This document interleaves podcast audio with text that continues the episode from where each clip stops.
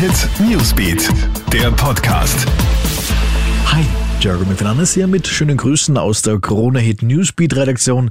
Hier ein kurzes Update, damit du top informiert ins Wochenende startest. Zunächst einmal die Zahl des Tages 1163. So viele Corona-Neuinfektionen hat es heute bei uns in Österreich gegeben. Und nachdem Regionen zum ersten Mal auf der Corona-Ampel rot aufgeleuchtet haben, sind heute weitere lokale Maßnahmen beschlossen worden.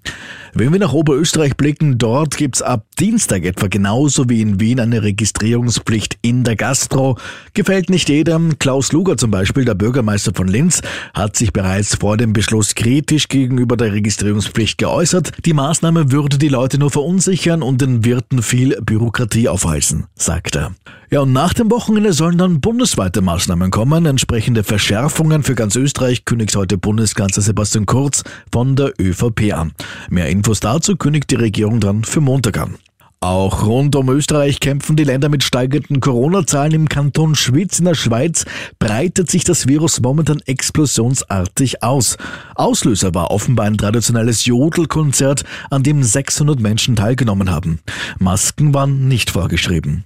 Dramatisch auch der Blick nach Italien. Dort ist heute eine Rekordzahl von mehr als 10.000 Corona-Neuinfektionen gemeldet worden, so viele wie noch nie innerhalb von 24 Stunden. Ja, und Neues gibt es auch, was Reisewarnungen betrifft. Die Niederlande hat ihre partielle Reisewarnung für Österreich ausgeweitet. Es wird ja bereits vor Reisen nach Wien und Innsbruck gewarnt. Jetzt dreht das niederländische Außenministerium auch von Reisen in die Bundesländer Niederösterreich, Vorarlberg und Tirol ab, mit einer Ausnahme, nämlich Osttirol. Soweit ein Update für den Freitagabend. Mehr Infos bekommst du laufend auf kronehit.at und natürlich auch bei unserem Programm. Schönes Wochenende.